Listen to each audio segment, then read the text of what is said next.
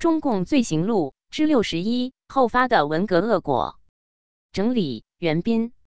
大纪元二零二一年十二月九日讯，文革是中国历史上史无前例的一场浩劫，对中华民族和中华文明造成了巨大的破坏。这一点，甚至连中共也不得不承认。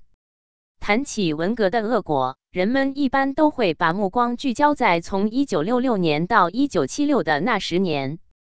这当然不错。不过，文革的恶果绝不仅仅止于那十年。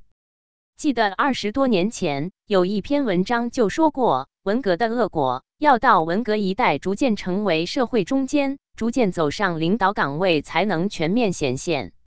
看看近年来的现实，不正是如此吗？中国社会自下而上，各行各业随着文革一代渐次成为社会中坚，尤其是当年的革命小将、红卫兵们走上各级领导岗位，社会的大滑坡就正式开始了。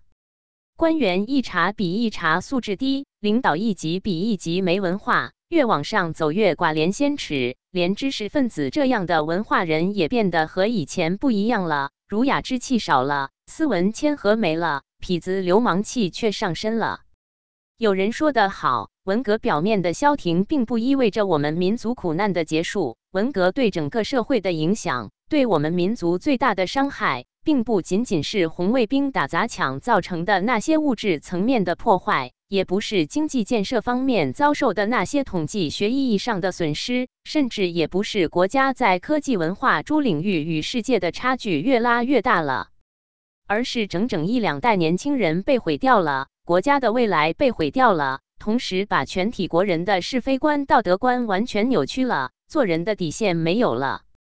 当年十几岁的孩子。二十来岁的青年，在正需要人类文明的乳汁哺育的年龄，却被抛入癫狂与野蛮组成的洪流之中。他们不仅没有学到正常的关于文明的知识，反而看到学到的是人怎样背叛、怎样互害、怎样残忍的对待同类，而且在做这些事情时没有丝毫的不安和负罪感。毫不夸张地说，文革中泡大的这一两代人，是对人类文明完全陌生、完全隔膜、完全没有认识，甚至连粗浅的了解都没有的人；是在为人处事方面完全失范、丧失了做人底线的人；是只要认为对自己有利，什么事都能做、都敢做的人。